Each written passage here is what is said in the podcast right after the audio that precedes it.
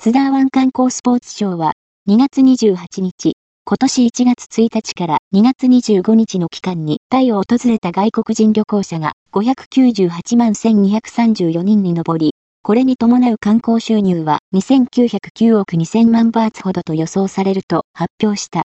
国籍別の本体外国人は2月10日が中国春節、旧正月だったことから、中国人が111万4316人と最多。